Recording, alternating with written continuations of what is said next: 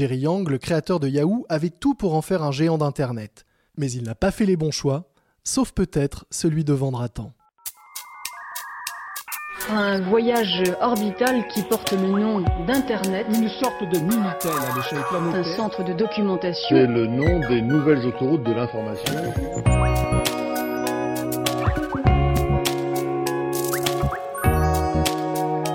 Les génies du numérique, un podcast capital. Né à Taïwan il y a tout juste 50 ans, Jerry Yang perd son père alors qu'il n'a que 2 ans. Huit ans plus tard, sa mère, professeure d'anglais, décide de quitter le petit État insulaire, direction San José, en Californie, au cœur de la fameuse Silicon Valley. Doué en maths, le jeune Jerry brille à l'école et décroche un master en sciences de la prestigieuse université Stanford.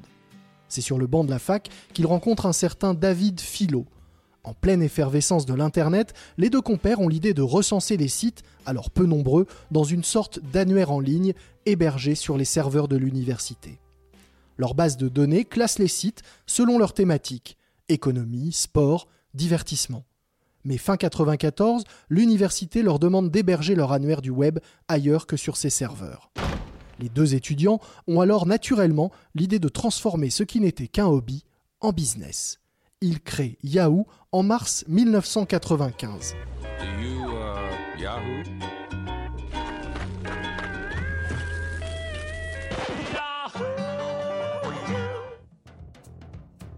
Alors que le grand public découvre Internet et a besoin d'être guidé dans ses premiers pas, le succès est immédiat. La start-up californienne est rapidement propulsée au firmament des nouvelles pépites de la tech.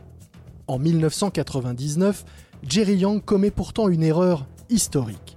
Alors qu'il voyait en AOL et Microsoft ses plus redoutables adversaires, il utilise sa fortune personnelle pour financer à hauteur de 10 millions de dollars une autre start-up nommée Google.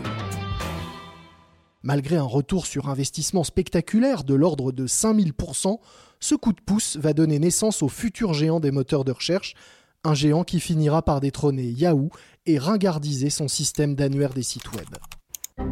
Au tournant des années 2000, l'entreprise ne tire pas non plus profit de l'engouement pour les liens sponsorisés, cette nouvelle forme de publicité en ligne qui fera la fortune de son rival californien. Appelé pour diriger et relancer Yahoo en 2007, Jerry Yang est contraint de lâcher les commandes de l'entreprise deux ans plus tard, après avoir rejeté une offre d'achat de Microsoft, ce que lui reprocheront vertement ses actionnaires. En 2012, ce père de deux enfants marié à une costaricaine d'origine japonaise démissionne du conseil d'administration de Yahoo et abandonne toutes ses responsabilités au sein de l'entreprise qu'il avait portée sur les fonds baptismaux 23 ans plus tôt.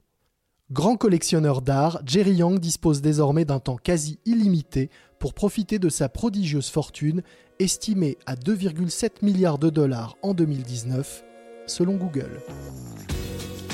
Un portrait signé Éric Delon, lu par Lomic Guillot et réalisé par Lucas Dibot.